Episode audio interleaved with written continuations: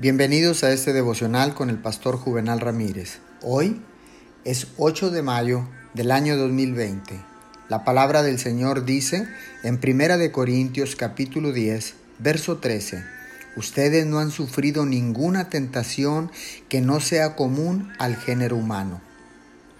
Los problemas y la oración están muy vinculados y relacionados entre sí. La oración es de gran valor para los problemas los problemas a menudo conducen a las personas para buscar a Dios en oración, mientras que la oración es la voz de las personas con problemas. Hay un gran valor en la oración en momentos difíciles. A menudo la oración libera de los problemas y con mayor frecuencia da fortaleza para soportar cualquier tipo de problemas. Ministra consuelo la oración en medio de un problema, en medio de una crisis.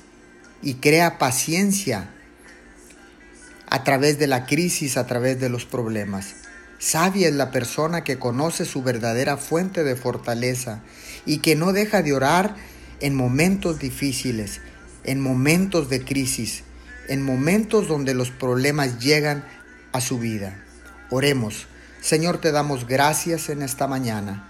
Gracias porque tú nos libras de los problemas en momentos difíciles.